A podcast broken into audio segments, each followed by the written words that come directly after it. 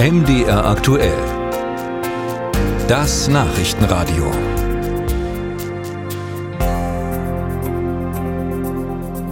Es gibt immer mehr politische Straftaten, zeigen die Statistiken. Zum Beispiel diese Geschichte aus Berlin. Da hat ein pro-palästinensischer Student einen jüdischen Studenten krankenhausreif geprügelt. Seine Uni, die Freie Universität Berlin, hat dem Täter daraufhin Hausverbot erteilt. Aber reicht das? Oder sollten Unis Studierende, die sich zum Beispiel gewalttätig verhalten, rauswerfen dürfen? André Seifert hat sich das mal für Mitteldeutschland angesehen. Knapp sieben Jahre ist es her, da wurde in Dresden ein Brandanschlag auf das Auto eines umstrittenen konservativen Politikprofessors verübt. Die Täter wurden nie ermittelt. Doch nur mal angenommen, linke Studenten der TU Dresden steckten hinter der Tat.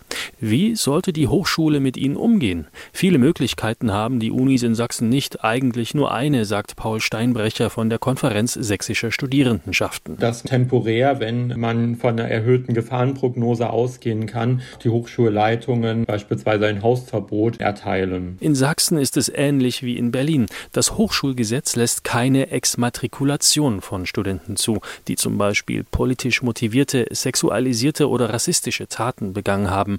Möglich ist das in Sachsen nur, wenn ein Student für eine Straftat zu einer Gefängnisstrafe von mindestens einem Jahr verurteilt wurde. Als härteste Sanktion können Unis sonst nur von ihrem Hausrecht Gebrauch machen und ein Hausverbot verhängen. Ist ist das Hochschulgesetz damit noch zeitgemäß? Muss es verschärft werden? Nein, sagt Paul Steinbrecher. Also die Hochschulen sind keine Gerichte, die am Ende über, über Strafen zu urteilen haben. Wir halten eine Exmatrikulation eben nicht für das ähm, richtige Mittel. Tatsächlich braucht es für eine Gesetzesverschärfung Fingerspitzengefühl, denn eine Exmatrikulation könnte ein Eingriff ins Grundgesetz sein, das jedem die freie Berufswahl garantiert. Doch erstens lässt sich dieses Grundrecht durch ein Gesetz einschränken und zweitens dürfte auch fraglich sein, inwiefern eine Exmatrikulation die freie Berufswahl endgültig einschränken würde, denn schließlich kann der Betroffene ja woanders studieren.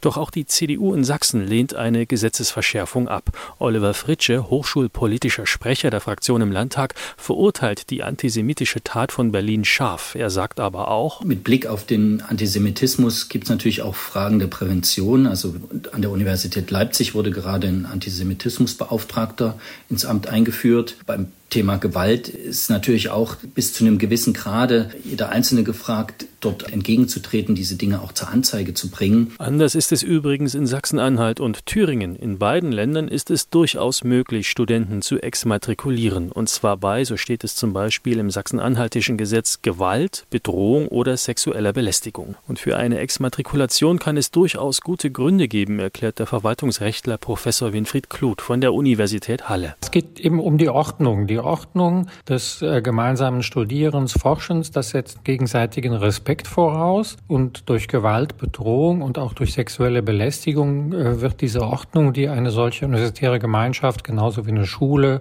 und auch ein Betrieb äh, verlangt, grundlegend gestört. Die Zahl der Fälle oder zumindest die, die öffentlich werden, ist allerdings auch recht gering. An mitteldeutschen Hochschulen waren in den letzten Jahren rassistische, antisemitische oder sexualisierte Taten seltene Ausnahmen.